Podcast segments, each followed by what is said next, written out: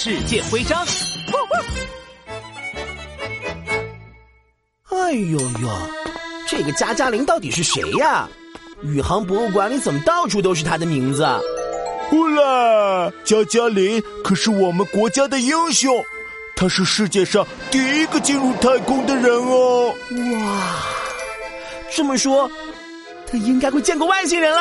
哎，他有跟外星人聊天吗？哦，那倒是没有。加加林是在一九六一年坐着俄罗斯的东方一号宇宙飞船进入了太空，看到了地球的全景，但是没遇到外星人哦。加加林是我们国家的航天第一人，而东方一号宇宙飞船也是世界上第一艘载人飞船。哇，他可真厉害！乌拉，那当然。我这里有很多和他有关的航天徽章，全都送给你做纪念吧！呵呵，太好啦！